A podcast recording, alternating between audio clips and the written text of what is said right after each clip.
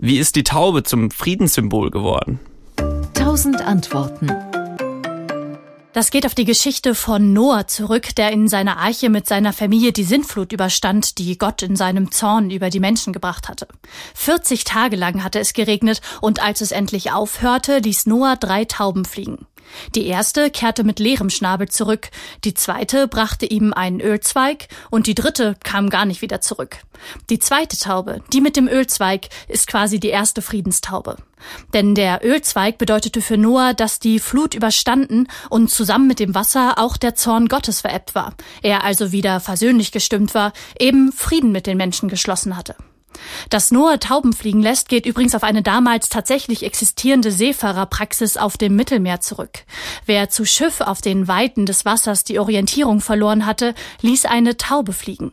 Und wenn sie das Ufer entdeckt, wird sie dieses anfliegen und die Seefahrer mussten sich nur noch an den Kurs der Taube halten, um ebenfalls das Ufer zu finden. Eine Art Taubenkompass sozusagen. So richtig populär wurde die Taube als Friedenssymbol allerdings nicht wegen Noah, sondern weil der spanische Maler Pablo Picasso im Jahr 1944 der kommunistischen Partei Frankreichs beitrat. Ja, tatsächlich. Kommunisten und Pazifisten haben nämlich im Jahr 1949 den ersten sogenannten Weltkongress der Kämpfer für den Frieden organisiert und brauchten noch ein Bild für ihr Plakat.